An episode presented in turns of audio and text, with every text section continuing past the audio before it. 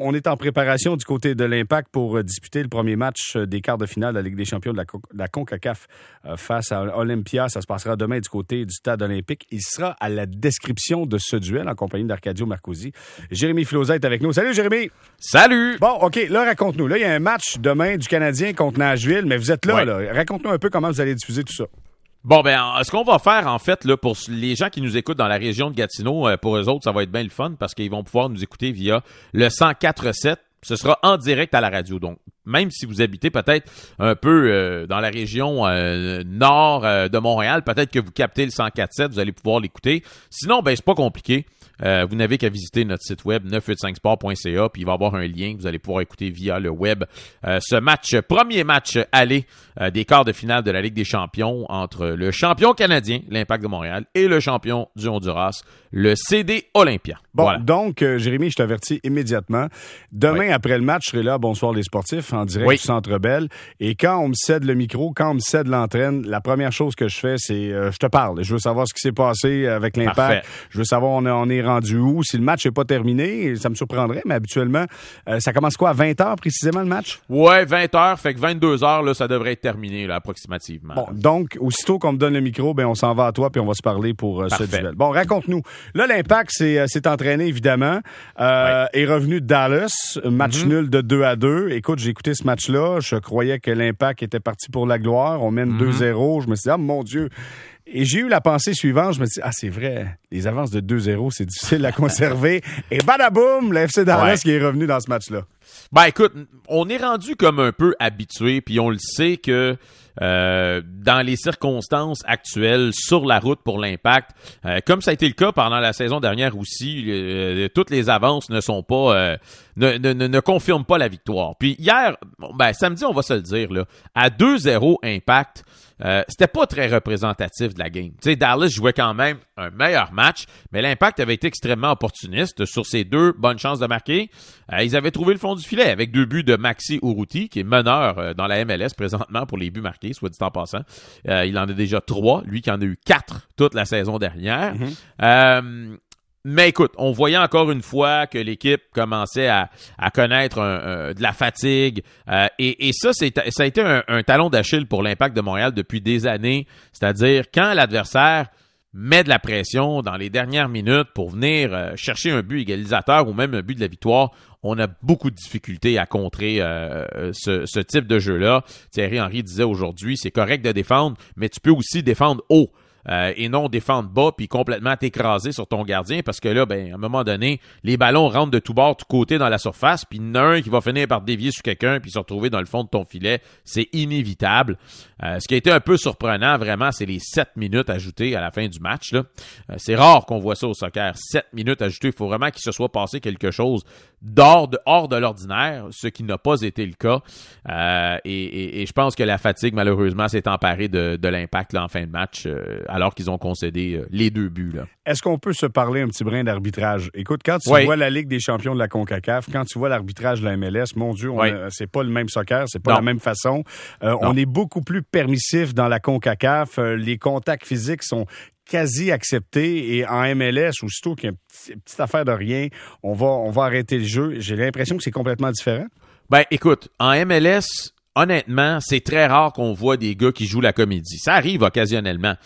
Euh, donc, les arbitres ont plus tendance, quand ils voient un gars euh, crouler au sol, ben ils ont tendance à donner le bénéfice du doute aux joueurs euh, blessés ou aux joueurs qui tombent ou aux joueurs contre qui on a fait faute. Tandis qu'en Ligue des champions, ben tu joues contre l'horloge, tu joues contre le temps, puis c'est élimination directe. Donc les joueurs ont tout avantage lorsqu'ils mènent par un but ou quoi que ce soit de faire perdre du temps. Donc s'ils se font toucher moindrement, euh, ils se laissent choir sur le terrain, ils vont essayer d'écouler une minute ou deux. Donc les arbitres ne tombent pas dans le piège aussi facilement et plus souvent qu'autrement vont laisser jouer. Euh, donc c'est un peu ça la différence entre les deux. Mais tu as raison de mentionner que c'est complètement différent les styles de jeu et aussi l'arbitrage.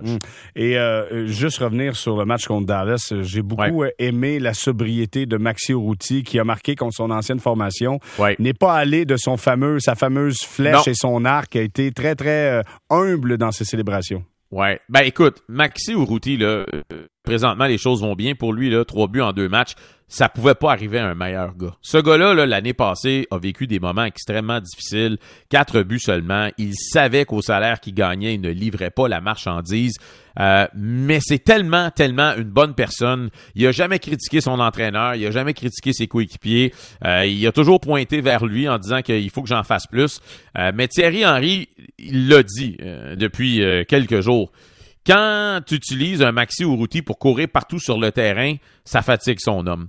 Puis quand tu arrives dans des situations où là, tu as le ballon au pied, puis il faut que tu fasses le bon mouvement, ben plus souvent qu'autrement, quand tu es, fatigué physiquement, tu es aussi fatigué mentalement, tu mhm. prends des mauvaises décisions, tu es bousculé plus facilement, tu perds le ballon plus facilement.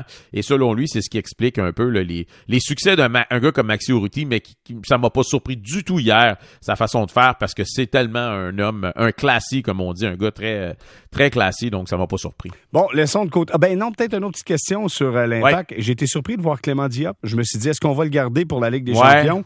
Comment se fait-il qu'il était devant le filet, selon toi?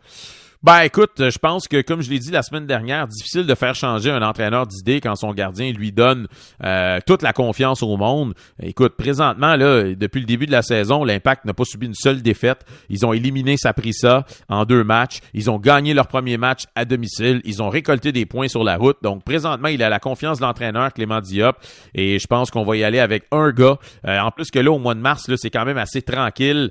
Euh, la charge de travail, il n'y a que deux matchs MLS, donc je pense que Clément Diop va être là. C'est assez clair pour la grande majorité des matchs. Et en parlant de gars qui vont être là, euh, Victor Wanyama, aujourd'hui, on nous a informé qu'il a obtenu tous les papiers nécessaires. Il est disponible pour le match de demain. Euh, donc, si jamais on décide de l'utiliser, ben, on pourra le faire du côté de Thierry. Ça, c'est une excellente nouvelle. Honnêtement, j'ai hâte de voir le voir évoluer sur la surface synthétique en premier, mais contre euh, contre la formation du CD Olympia. Je pense que ça sera une plus-value importante pour l'impact. Ben oui, et, et, et, simplement pour mentionner, je vais revenir à Wanyama dans quelques instants, mais Boyan ne s'est pas entraîné aujourd'hui. Euh, il a raté le match de samedi à cause d'une blessure musculaire. On pensait que euh, c'était plus euh, préventif que d'autres choses, mais là, finalement, il était pas là ce soir. Est-ce qu'on voulait juste pas qu'il s'entraîne sur la surface du stade olympique? C'est pas impossible. Peut-être qu'il est rentré plus tard parce qu'il y avait une, grosse portion de l'entraînement qui était à huis clos. Dans le cas de Wanyama, il y a Maciel aussi qui est prêt à, à lui aussi intégrer la formation. Mais Maciel, c'est un jeune joueur qui arrive d'Argentine dans un contexte complètement différent. Il sort de son pays pour la première fois, alors que dans le cas de, Wanyama, c'est un gars d'expérience qui a joué la Ligue des champions UEFA. Lui, euh, tu sais, il tremblera pas dans ses shorts demain soir contre Olympia en, Ligue des champions CONCACAF. Là. Donc, c'est un gars qui peut nous en donner beaucoup. Moi, de ce que j'ai vu de ses entraînements la semaine dernière, ça a l'air d'un gars qui est en forme, qui est prêt. Et lorsqu'on lui a posé la question en conférence de presse, toi, es-tu prêt à jouer sur du synthétique malgré les, les problématiques que tu as eues au genou? Puis il a dit aucun problème. Euh, donc, je pense que moi, j'ai l'impression qu'il va être là demain. Bon, ben voilà une bonne nouvelle, puis on le souhaite pour euh, l'Impact. Maintenant, je veux qu'on parle de CD Olympia, cette formation qui affrontera l'Impact. Je lisais sur les réseaux sociaux euh, en soirée, euh, il semblerait que les joueurs ont été interviewés à l'aéroport et on a dit, bon, ben, on veut exploiter la faiblesse de l'Impact, c'est-à-dire la, la, défensive, et on va centrer des ballons. J'espère qu'on a, on a pris connaissance de tout ça du côté de l'Impact parce qu'on a dévoilé un peu la stratégie. Ouais, ben écoute, euh, à moins qu'on joue un petit peu du poker, là, mais ça, ça me surprendrait parce que c'est un petit peu ça aussi. Mais j'ai pas l'impression que ça va être demain qu'on va voir ça. C'est vraiment dans le match retour. Et c'est pour ça que je dis à quel point c'est important pour l'impact de regarder ce match-là en se disant tu sais, là, relâcher les chevaux, en way, on s'en va aux courses, essayons de, de, de mettre cette série-là à terre, de la gagner dans le premier match pour leur donner le moins de confiance possible pour retourner là-bas. Parce que même si tu gagnes là 2-0 à Montréal, il y a rien qui t'indique que tu perdras pas 3-0 là-bas. Euh, donc euh, la pression, elle va se faire très forte en deuxième demi sur la route au Honduras dans un territoire extrêmement hostile en deuxième demi mardi prochain. Donc l'impact est mieux d'avoir une avance euh, qui va lui permettre de respirer parce que comme on voit l'impact, on a vu l'impact plier en fin de match à Dallas, est cassé. On a vu l'impact plié et cassé aussi au Costa Rica euh, il y a quelques semaines. Euh, ça risque d'arriver encore au Honduras. Donc, t'es mieux de te donner un coussin assez, assez satisfaisant pour arriver là-bas et vraiment leur, leur, enlever toute la confiance possible et l'espoir de pouvoir gagner cette série-là. Et peut-être, Jérémy, raconter à nos auditeurs, disons que le calendrier est assez chargé pour cette équipe du CD Olympia. On n'a pas beaucoup de répit pour affronter l'impact demain. Là. Ben écoute, la bonne nouvelle pour eux, c'est que cette, cette fin de semaine, ils ont été capables de jouer leur match samedi. Donc vendredi, ils ont annoncé que le match de dimanche était reporté à samedi. Donc ils ont joué une journée d'avance, comme l'impact. Ils ont voyagé hier. Ils ont pratiqué ce soir pour la première fois sur la, surface du stade olympique et ils vont jouer le match de demain. Maintenant, est-ce qu'ils seront capables de faire la même chose euh, la, fin de semaine prochaine? Est-ce qu'on va leur permettre encore une fois de jouer samedi euh, pour leur donner au moins deux journées de congé, comme c'est le cas pour l'impact? Probablement que oui. Euh, mais clairement, là, quand on a fait le calendrier, ça faisait pas l'affaire de l'impact de jouer mardi soir, tu l'as dit tout à l'heure, match mhm. canadien en même temps. Ça faisait pas l'affaire de l'Olympia non plus, qui jouait dimanche puis qui ont dû déplacer des matchs en calendrier de la saison régulière. C'est vraiment la CONCACAF qui a pris la décision de mettre cette série-là mardi euh, et les autres séries les mercredis et jeudis, là, malheureusement. Donc, euh, la CONCACAF, elle en a rien à foutre là, du Canadien ici. Elle, elle dit c'est là que ça se passe, c'est là que ça se passe, on s'en fout. Là. Exactement. Puis les autres ont dit, hey, mais nous autres, on joue dimanche, là, qu'est-ce qu'on va faire? Non, pas grave. Euh, c'est là qu'on met les matchs, malheureusement. Écoute, pour le CD Olympia, j'ai eu la chance de parler à leur entraîneur ce soir un peu au stade olympique. C'était la première fois dans la série qu'ils ont battu Seattle. Le CD Olympia, c'était la première équipe de l'histoire du Honduras à gagner une série aller-retour en Ligue des Champions. Et, l'entraîneur euh, avait s'était mis à pleurer après la victoire à Seattle il y a deux semaines, tellement c'était un grand moment pour l'histoire de leur pays. Euh, c'était un objectif pour eux. Donc, je me demande avec quel état d'esprit ils vont rentrer dans cette série contre l'Impact. Est-ce que pour eux, leur, leur euh, excusez, entre guillemets, leur Coupe Stanley est déjà gagnée? Mm-hmm. ou est-ce qu'ils vont arriver aussi affamés qu'ils l'ont été lors du premier tour? Faut dire que Seattle s'est fait jouer des tours avec des buts aussi marqué très tardivement dans le match. Euh, donc, il ne faudrait pas que l'Impact se fasse jouer euh, le même tour contre CD Olympia. Parlons-en de cette confrontation entre les deux maintenant. Comment tu évalues les chances de l'Impact de gagner face au CD Olympia? Si le CD Olympia a battu Seattle, et là, on a l'impression que c'est comme la plus grande surprise au monde, est-ce que c'est jouable pour l'Impact? Oui, c'est vrai. C'est sûr que c'est jouable. Sur papier, l'Impact est une meilleure équipe que le CD Olympia. On va se le dire. D'ailleurs, j'ai discuté avec Romel Kyoto, qui est un ancien du CD Olympia, euh, qui a évolué dans le championnat du Honduras, et il a dit, écoutez, la MLS, meilleure ligue que celle du Honduras. Euh, on se souviendra qu'en 2008, euh, l'Impact de Montréal, version USL, avait euh, battu sur deux matchs le CD Olympia en ronde de, dans la phase de groupe. Ils avaient fait 1-1 au stade olympique et les avaient battus 2-1 là-bas. Donc si l'Impact en USL avait été capable de les battre, je pense que l'Impact en MLS aussi. Mais je te le dis, une fois que tu rends là-bas, c'est la folie furieuse. Puis en deuxième demi, là, tu vas voir, ça va ressembler beaucoup à ce qu'on a vu au Costa Rica, puis ce qu'on a vu à Dallas, c'est-à-dire l'impact n'aura pas beaucoup le ballon. Euh, donc, comme j'ai mentionné tout à l'heure, ce sera super important pour l'impact demain de sortir une grosse performance. 2-0, là, c'est le minimum. Minimum si tu vas aller là-bas puis te donner une chance contre cette équipe-là. Parce que sinon, tu risques de te faire jouer un tour.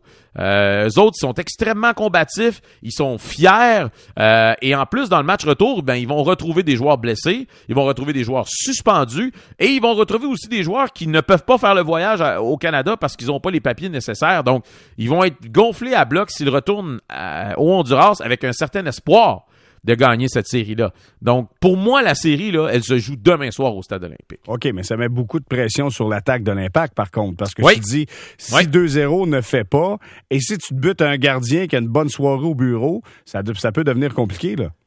Ben, c'est sûr. Écoute, souvenons-nous de 2009. L'Impact version USL euh, bat euh, Santos Laguna 2-0 au Stade olympique sur un doublé d'Eddie Sebrango s'en vont au Santos Laguna et finalement se font éliminer dans les derniers instants du match en minutes ajoutées.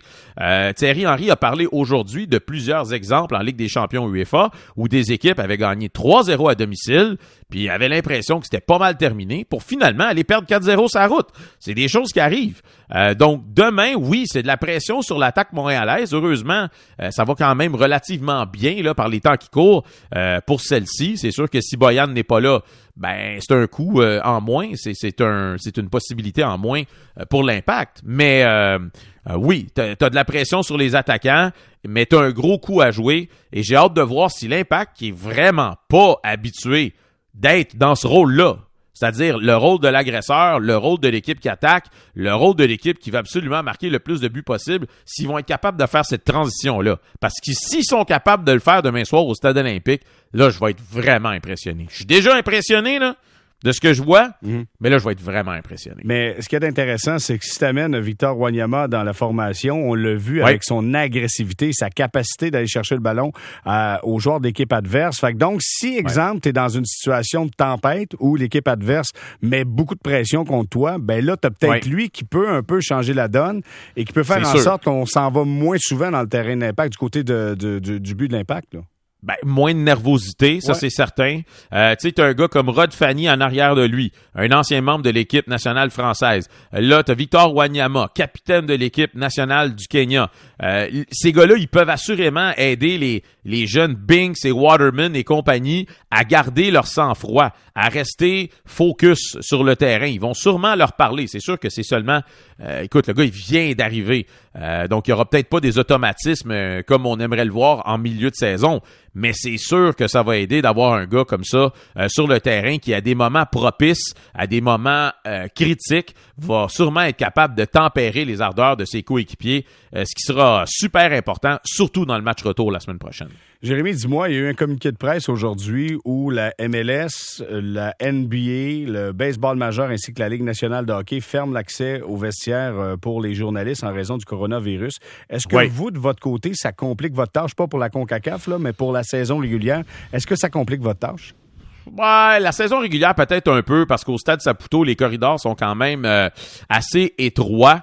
Euh, ça va être compliqué de faire euh, des scrums dans le corridor, quoique on pourrait s'installer dans la salle de conférence, ça pourrait être euh, correct. Chez le Canadien, il y a quand même suffisamment de place à l'extérieur du vestiaire. On pourrait faire ça en dehors du vestiaire. J'espère que c'est seulement temporaire, euh, que les équipes n'en profiteront pas pour dire bon ben c'est parfait, on ouvre, on ouvre plus jamais les vestiaires des équipes.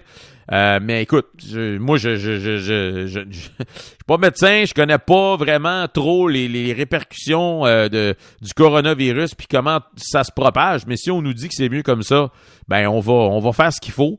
Comme j'ai dit, en espérant que ce soit pas sur du long terme non plus. là. Jérémy, on doit faire une courte pause absolument. Puis au retour, je veux que tu restes là parce que je veux te parler de baseball aujourd'hui. Euh, Parfait. Le comité euh, consultatif euh, était supposé d'arriver avec, le- en fait, l'Office de consultation publique de Montréal. Oui. On s'attendait à dire oui, oui, oui, on y va avec le stade, mais on est mis un petit haut là. Je vais avoir tous les détails avec toi au retour. Vous Parfait. écoutez Bonsoir les sportifs sur l'ensemble du réseau Cogeco.